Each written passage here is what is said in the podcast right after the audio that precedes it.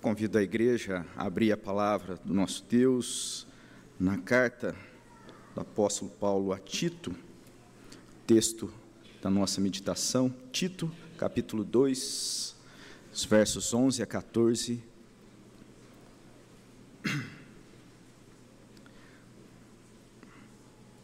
O texto vai ser projetado também. Eu convido a igreja a fazer conjuntamente essa leitura. Tito, capítulo 2, versículos de 11 a 14, é o texto da nossa meditação nessa noite. Leamos a palavra do nosso Deus. Porquanto a graça de Deus se manifestou salvadora a todos os homens, educando-nos para que, renegadas a impiedade e as paixões mundanas, vivamos no presente século sensata, justa e piedosamente, aguardando a bendita esperança e a manifestação da glória do nosso grande Deus e Salvador Jesus Cristo, o qual a si mesmo se deu por nós, a fim de remir-nos de toda a iniquidade e purificar para si mesmo um povo exclusivamente seu, zeloso de boas obras. Vamos orar. Pai querido, essa é a tua palavra e nós rogamos a tua bênção, ó Deus, nessa noite, nesse momento.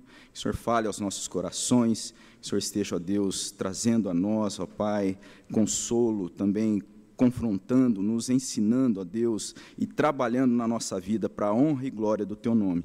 Essa é a nossa oração em nome de Cristo Jesus. Amém.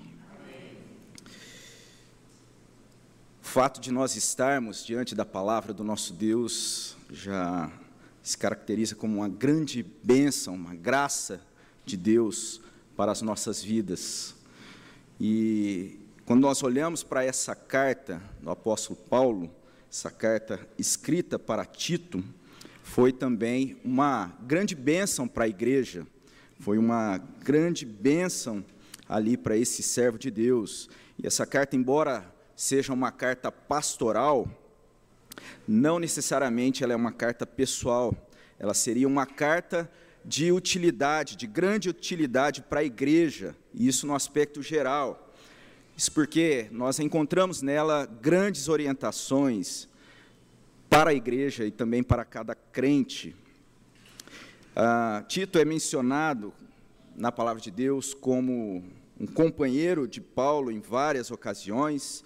Por exemplo, quando nós olhamos lá para a carta aos Gálatas, ali Tito, juntamente com Paulo, é levado a Jerusalém, e ele ali não sendo circuncidado, e por esse fato, quando é mencionado ali na carta aos Gálatas, já indica para nós que ele é, seria um gentil convertido, alguém é, ali que havia recebido do Evangelho de Jesus Cristo, mas não um judeu em si, um gentil. E Tito também vai ser mencionado em 2 Coríntios, 2 Timóteo, como um companheiro de Paulo em missão, nas missões, trabalhando na obra de Deus. E aqui nesse uh, trecho, nessa carta, Tito está em Creta e, e a ideia seria uh, que ele estivesse estabelecendo o trabalho de plantação que eles haviam começado nessa cidade.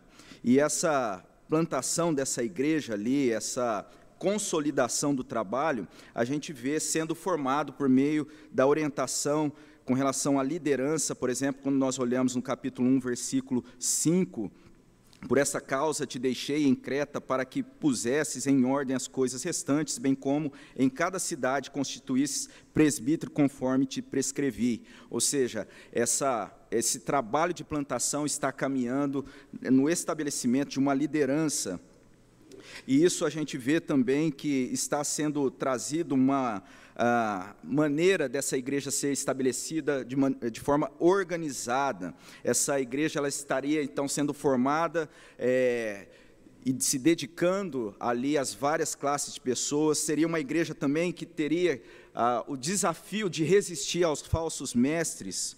Ali nós temos também a responsabilidade com relação às, ao grupos específicos de pessoas que nós esperamos falar um pouco nessa noite e que toda a conduta cristã que está sendo apresentada aqui nessa carta a, a Tito, a igreja, de uma forma geral, ela deveria ser estabelecida na obra salvadora de Deus, na sua graça. E essa, então, é a ideia que nós queremos explanar nessa noite. É o tema da nossa meditação, a graça de Deus que se manifestou. E então, quando nós dizemos aqui que ela qualifica a liderança, que nessa carta nós encontramos, por exemplo, em título, é, capítulo 1, versículo 6 a 9, com relação as características dos presbíteros, nós podemos ver que havia também com isso a preocupação com falsos mestres, com falsos ensinos nessa igreja. Isso deveria ser combatido. E também, é, de forma muito enfática, esses falsos mestres, os falsos ensinos, no versículo 11 do capítulo 1, vai ser dito que era necessário fazê-los calar, pois é, esses falsos ensinos estavam pervertendo casas inteiras. E, e, tudo isso era então ensinado ali por ganância. O que nós temos ainda é essa exposição das diferentes classes de crentes que faziam parte dessa igreja. Então a gente olha para o capítulo 2, versículo 2, nós temos a orientação com relação aos homens idosos, é, capítulo 2, versículo 3, com relação às mulheres, mulheres idosas, os versículos 6 do capítulo 2 aos jovens, e no capítulo 2, versículo 9, orientação com relação aos servos, aqueles que trabalhavam em uma condição de dificuldade, com restrições. Então, aqui, que corresponde que isso era algo comum também naquele contexto. Nesse sentido, a ideia que nós temos aqui, essa orientação muito prática e abrangente nessa carta, quando nós vemos aqui sendo tratado essa questão de diferentes classes de pessoas que compunham essa igreja em Creta, nós podemos também é, ver que nessa carta vai mostrar que essa cultura era uma cultura ali, naquele local, que muito distante, muito distante dos, dos padrões cristãos. Então, era um desafio para essa igreja. Por isso, a necessidade, então, dessa orientação muito objetiva, muito clara, sendo trazida nessa carta. E quando nós olhamos para o trecho que a gente leu, é, que caminha logo depois de uma exposição que traz aí essa diferente classe de pessoas, de diferentes idades, diferentes contextos, diferentes classes sociais, quando a gente olha para o início do capítulo 2, isso vai mostrar que agora todos esses grupos de pessoas, desses diferentes contextos, dessas diferentes idades, dessas diferentes classes sociais, agora estavam unidas, elas estavam vivendo, vivendo agora em torno de um único propósito, de adorar a Deus. E isso somente seria possível pela graça de Deus que se manifestou. Da mesma forma que nós estamos aqui nessa noite, podendo nos voltar para essa palavra. Pessoas de diferentes contextos, pessoas de diferentes é, localidades, costumes, diferentes idades, só estão aqui nessa noite, diante de Deus, pela graça de Deus que se manifestou. Isso é algo maravilhoso, isso deve encher o nosso coração de alegria. E nesse sentido, então, a gente olha para para esse trecho da palavra de Deus e nós ah, gostaríamos de trazer para a nossa meditação. Um primeiro aspecto é que a graça de Deus se manifestou com educação, quando a gente olha aqui para os versículos 11 e 12 do capítulo 2. A graça de Deus se manifestou em bendita esperança, olhando para o versículo 13. E no versículo 14, a graça de Deus se manifestou fundamentada na obra de Cristo Jesus. Então, quando nós dizemos que a graça de Deus se manifestou com educação, esse primeiro ponto que nós queremos tratar, nós vamos entender que Paulo está falando para essa diferente classe de pessoas, é, e ele caminha encerrando esse, essa argumentação, e ele vai dizer então no versículo 10 do capítulo 2 que haveria de um propósito ser buscado. É, eles deveriam, a fim de viver e de se colocarem diante de Deus, deixar o furto, não furtar, versículo 10, pelo contrário, deem prova de toda fidelidade, a fim de ornarem em todas as coisas a doutrina de Deus, nosso Salvador. E o sentido aqui é o objetivo, a fim de ornarem, a fim de que todas as coisas estivessem ah, ali sendo eh, correspondentes à doutrina da graça de Deus, da obra de Deus. Nesse sentido, eh, quando a gente caminha um pouco à frente, depois do versículo 10, a nossa versão ela traz aí uma, um título editorial que diz os gloriosos benefícios da graça salvadora de Cristo. E talvez é, por esse título não não seja tão é, natural de nós caminharmos do versículo 10, em que Paulo vem desenvolvendo a sua a, a sua tratativa aqui com relação às diferentes classes de pessoas, para o versículo 11 no versículo 11 nós temos: Porquanto a graça de Deus se manifestou salvadora a todos os homens. Ou seja, o nosso olhar muitas vezes não caminha nessa mesma leitura por conta dessa nota, desse título. Mas o que acontece é que está seguindo ali no texto o versículo 10, é, onde está sendo falado com relação a todas essas classes de pessoas, e Paulo então fundamenta o seu argumento com relação à doutrina. E o que acontece é que muitas vezes, olhando numa leitura desatenta, ou talvez descuidada para esse versículo 11, por quanto a graça de Deus se manifestou salva, salvador a todos os homens, existe o risco de se entender é, e de se acreditar a graça de Deus como sendo manifesta a todas as pessoas de forma. Ah, igual por todo mundo. E não é isso que o texto está dizendo aqui. Não é isso que a palavra de Deus nos ensina.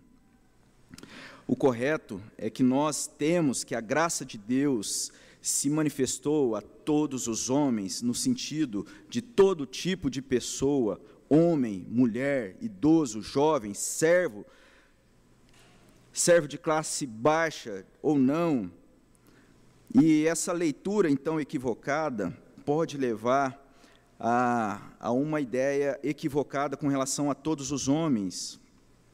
E uma ideia equivocada no sentido de um, uma ideia de uma salvação universal, que é chamada de universalismo, em que todos serão salvos. Mas isso é inconsistente biblicamente, é contra aquilo que o nosso Senhor Jesus nos ensina. E quando Jesus ensina com relação ali aos seus discípulos e explicando a parábola do joio e do trigo, o Senhor Jesus nos traz é, o que semeia a boa semente, falando com relação a essa parábola, o que semeia a boa semente é o filho do homem. O campo é o mundo. A boa semente são os filhos do reino. O joio são os filhos do maligno. O inimigo que semeou é o diabo. A ceifa é a consumação do século, e os ceifeiros são os anjos, pois assim como o joio é colhido e lançado ao fogo, assim será na consumação do século.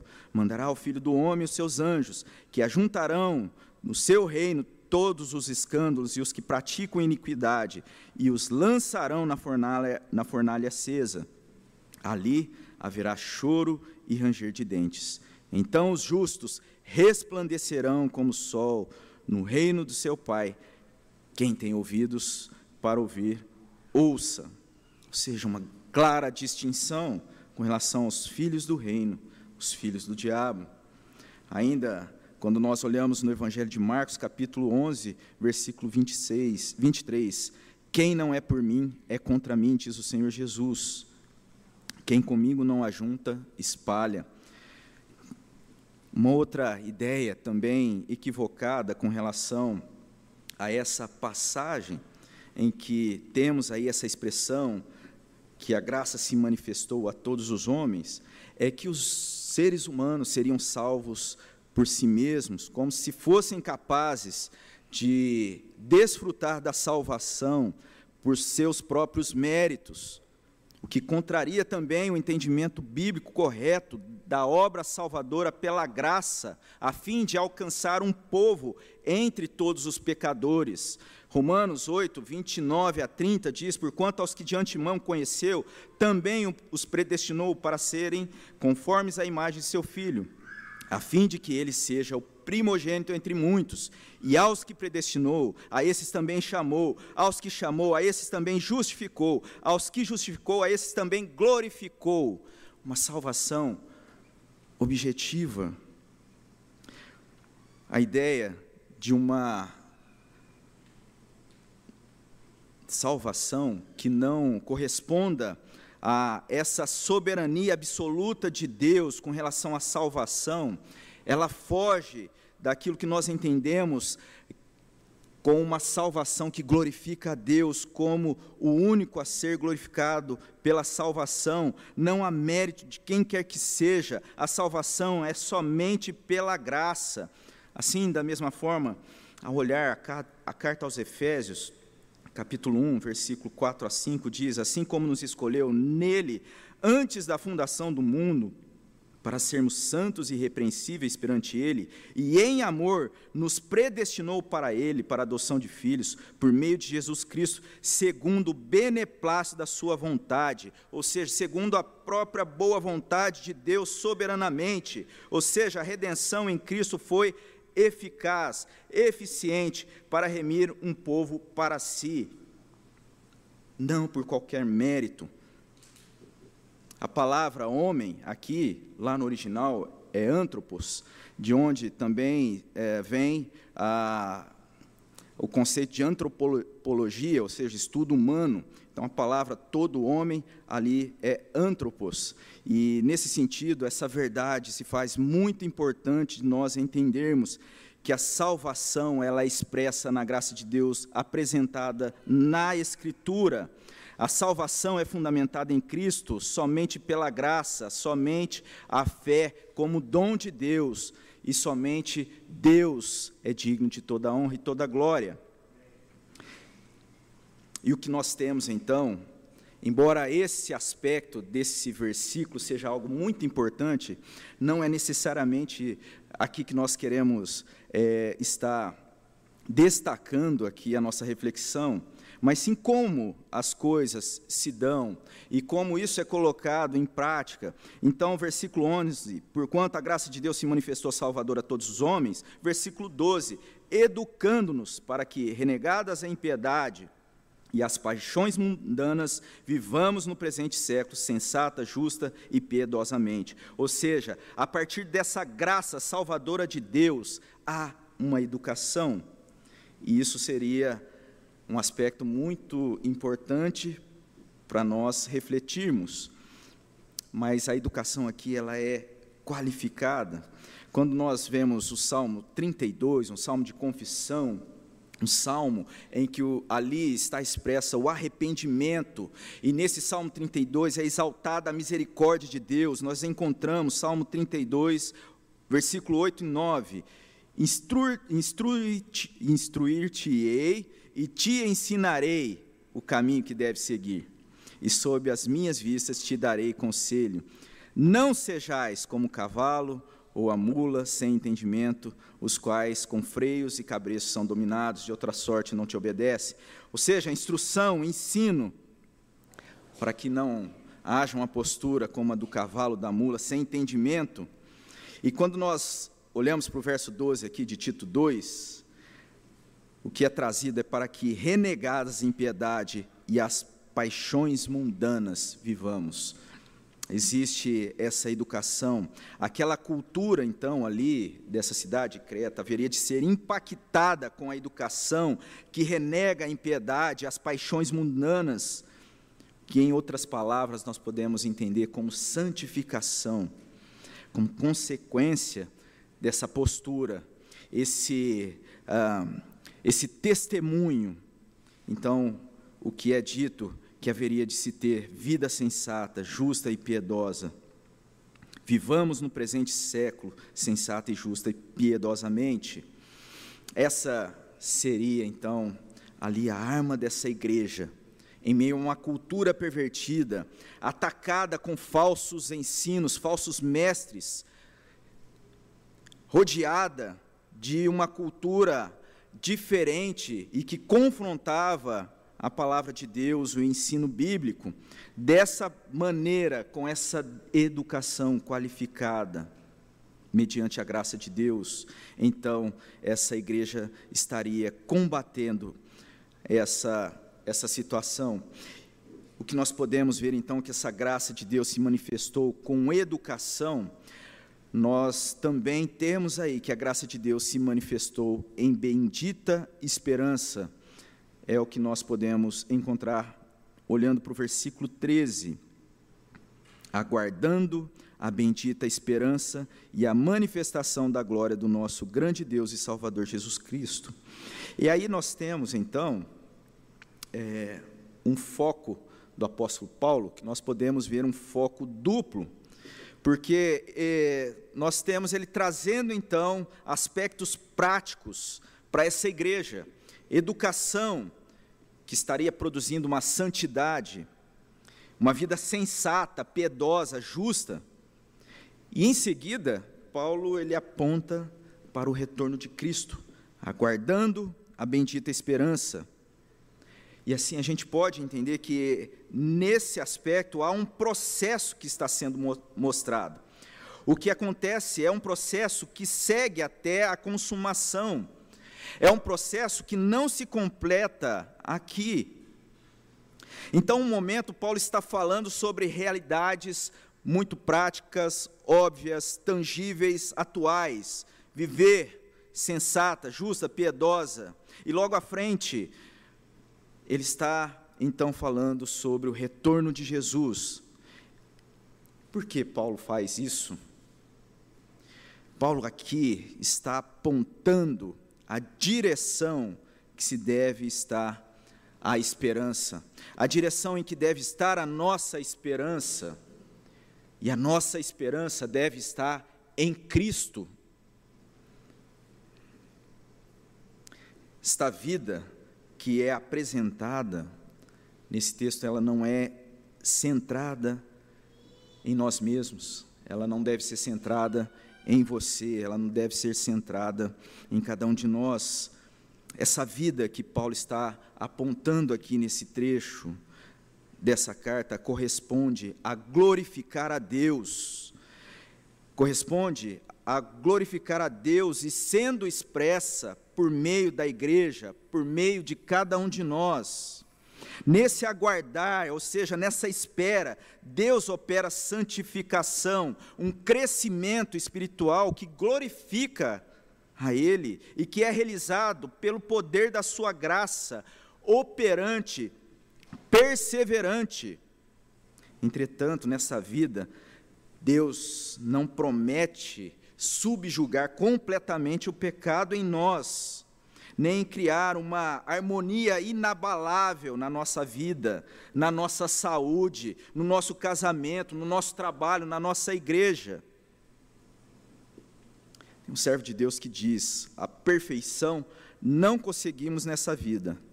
Essa é a razão por que esperamos. A perfeição está vindo. A perfeição chegará quando o Filho de Deus retornar e habitarmos com Ele nos novos céu, no novo céu e na nova terra.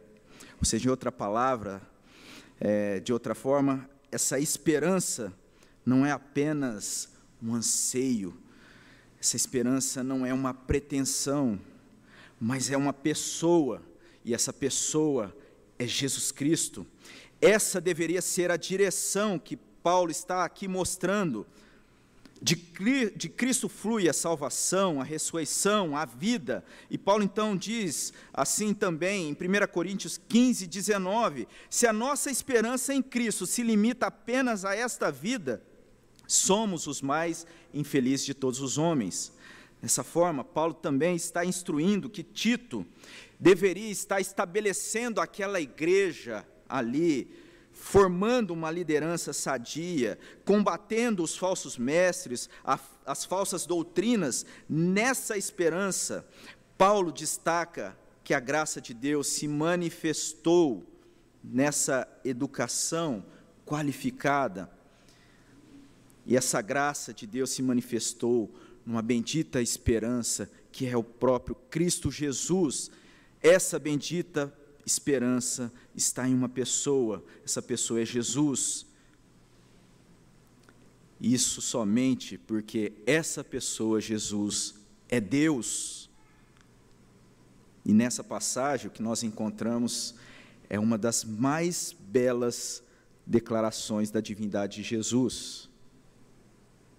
Aguardando a bendita esperança e a manifestação da glória do nosso grande Deus e Salvador, Cristo Jesus. Grande Deus e Salvador, Jesus Cristo. A Bíblia de Genebra faz um comentário a, essa, a esse versículo, dizendo: Esta é uma das mais claras afirmações no Novo Testamento da divindade de Cristo. Daí nós podemos, então, entender que a educação que está sendo mostrada aqui, ela é qualificada, podendo ser compreendida, então, como uma educação cristã, uma vida de santidade. E quando nós pensamos com relação a essa esperança, sendo uma pessoa, um homem chamado Jesus, daí nós precisamos entender que esse homem chamado Jesus é Deus, segunda pessoa da Trindade. E essa verdade, então, que nós encontramos sendo apresentada em toda a palavra de Deus, um apontamento para Cristo, sendo então vivido somente pela obra de Cristo, o seu povo haveria de estar na presença de Deus. O que nos leva ao terceiro ponto, em que a graça de Deus se manifestou fundamentada na obra de Cristo Jesus. A graça de Deus se manifestou fundamentada na obra de Cristo Jesus.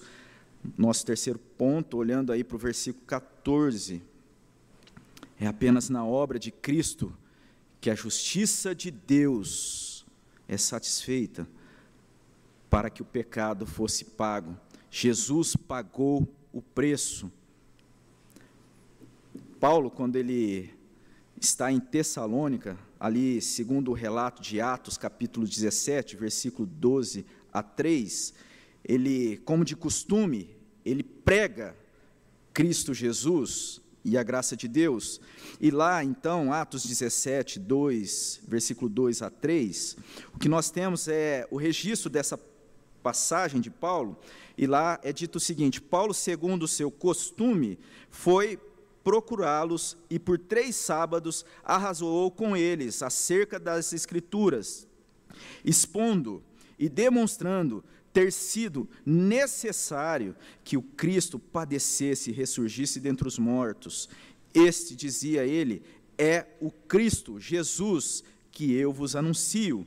O que Paulo está mostrando aí é que era necessário que Jesus padecesse para realizar a obra de salvação.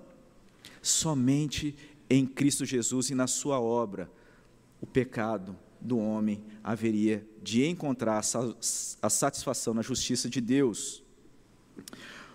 O servo de Deus vai apontar que essa obra salvadora se caracteriza como uma recriação em que Deus manifesta de forma clara e ele diz o seguinte: o ser trino de Deus é manifesto muito mais claramente na recriação do que na criação. É o Pai que concebe, planeja e deseja a obra de salvação. É o Filho que a garante e efetivamente a realiza. É o Espírito que que a implementa e aplica. Em toda essa obra de salvação, do início ao fim, nada é introduzido que deriva dos seres humanos. Ela é total e exclusivamente obra de Deus. É pura graça e salvação imerecida. Apesar disso, ou melhor, por causa disso, o fato de que essa doutrina da aliança mantém tão pura e plenamente a soberania de Deus na obra de salvação. Porém, é extremamente importante observar que, ao mesmo tempo, ela permite nitidamente que a natureza racional e moral dos seres humanos seja totalmente reconhecida. Essa é a realidade da graça de Deus. Isso implicaria que aquela cultura cretense, contaminada então com costumes é, perversos, contrários à santidade, ao que, aos padrões da igreja, que o religiosismo idólatra presente naquele contexto, que aquela igreja então formada por vários tipos de pessoas, de seres humanos, só seria salvo na obra de Cristo Jesus. E essa verdade, então, ali sendo apresentada na carta a Tito, seria algo maravilhoso para essa igreja. Seria algo, então, que apontaria para uma saúde, uma conduta ah, moral excelente, espiritual, de vida piedosa e de testemunho. Isso levaria também aquela igreja que, à medida que crescesse em santidade, em educação, haveria também de se afastar de qualquer tipo de arrogância ou soberba teológica. Aos moldes que nós encontramos também em Efésios, capítulo 2, versículo 8 e 9. Porque pela graça sois salvos mediante a fé. Isso não vem de vós, é dom de Deus, não de obras para que ninguém se glorie. Essa é a obra de Cristo que está aqui então sendo apresentada na carta a Tito, no versículo 13: Nosso grande Deus e Salvador, Cristo Jesus, o qual a si mesmo se deu por nós. Como resultado dessa obra, o versículo 14 continua: a fim de remirmos-nos de toda iniquidade e purificar para si mesmo um povo exclusivamente seu, ou seja, um povo remido, perdoado, em que não cabe soberba, um povo exclusivamente seu, separado, que tem um dono, um povo exclusivamente seu, que se submete ao Senhor da salvação, um Deus gracioso. Mas não só isso, o versículo 14 ainda traz: zeloso de boas obras, um povo zeloso de boas obras. E zelo é uma palavra interessante aí para a gente é, se atentar, porque ali do original não seria apenas no sentido um zelo que cuida apenas, mas um sentido mais profundo de entusiasmo. Até nós temos no Evangelho ali sendo retratado os zelotes, né, um dos apóstolos, Simão Zelotes, ali esses zelotes que eram um grupo ativista que lutava pela independência de Israel, que vem da mesma uh, raiz, esse zelo que está sendo mostrado aqui, é uma postura então dedicada, entusiasmada. Essa seria a conduta para aquela igreja que estava ali sendo recém-formada. Essa é a conduta para a igreja atual, para a igreja reformada, que deposita sua confiança somente na graça de Cristo Jesus, um povo exclusivamente, mas não exclusivista, formado de várias pessoas, de várias classes, um povo zeloso de boas obras, entusiasmado, desejoso, não um povo inoperante, sobretudo estabelecido na graça de Deus que se manifestou. E assim, já caminhando para a nossa conclusão, nós lembramos esses três aspectos, né, que a graça de Deus se manifestou com educação, a graça de Deus se manifestou em bendita esperança, Jesus vai voltar. A graça de Deus se manifestou fundamentada na obra de Cristo Jesus, que derruba qualquer soberba. Então, em relação a essa educação, trazendo uma aplicação para nós, a educação para renegadas a impiedade, as paixões mundanas, você que está ouvindo essa noite, isso que está sendo dito aqui, essa palavra, um dia essa palavra a respeito da obra salvadora de Cristo Jesus foi ouvida por você pela primeira vez. E talvez você que está visitando, você que está acompanhando, talvez seja a primeira vez que você está diante dessa palavra, desse ensino a respeito da obra de Cristo. Na situação que você ouviu essa palavra, e quando essa palavra, então, a respeito desse ensino, foi levada a você, coube você a responder, então, o convite de se tornar um discípulo de Jesus. E viver como um discípulo de Jesus, nós podemos chamar também com a vida de Deus em nós, como servo de Deus trata essa realidade, que um discípulo de Jesus, aquele que vive a vida de Deus presente, ele ama como ele ama, escolhe a vontade dele como a própria vontade, valoriza o que para ele é importante. Isso é semelhante à proposta da educação que está sendo mostrada aqui. Dessa forma, qual tem sido a sua disposição de amar? Como têm sido as suas escolhas?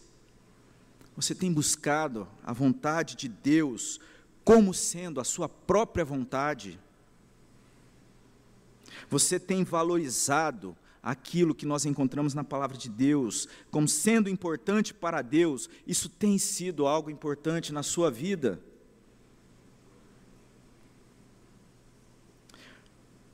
Ou essas questões são questões levadas a sérias mediante essa graça de Deus que manifestou, ou, de outra forma, é simplesmente uma postura de se tomar partido em dois polos diferentes. De um lado, agindo e estabelecendo padrões simplesmente por uma postura legalista. Isso seria um dos lados. O outro lado é uma vida também que se não estabelece nesses padrões, que seria uma postura libertina. Mas a palavra de Deus nos chama a essa maneira de viver, amando o que Ele ama, escolhendo a vontade dEle como a nossa, valorizando o que para Ele é importante. Nesse sentido que nós temos então essa educação aqui, e somos chamados a refletir na nossa vida, na nossa caminhada. Com relação à esperança, que também está sendo mostrada aqui, aguardando a bendita esperança, a manifestação da glória do nosso grande Deus e Salvador Jesus Cristo. Cristo vai voltar.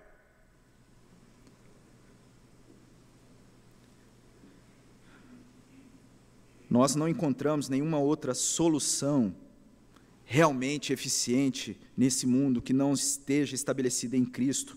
Não há uma solução razoável distante de Jesus.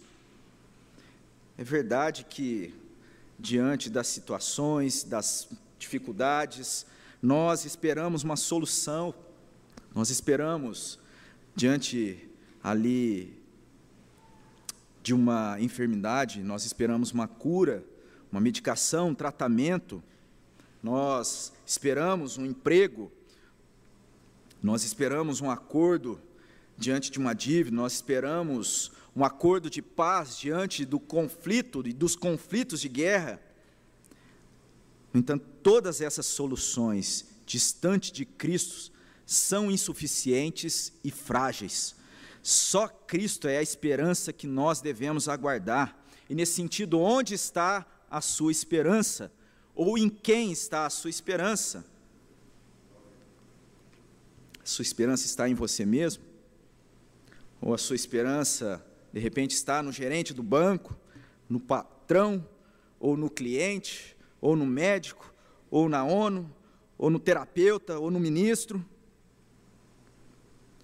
Nós podemos ter alguma expectativa com relação a, esses, a essas classes, mas se a nossa esperança última não estiver em Cristo, e a solução não estiver na busca dele, nós estamos perdidos. Por fim, sempre nós devemos estar com a nossa vida buscando exaltar a Deus e a sua graça, porque esse foi um favor imerecido.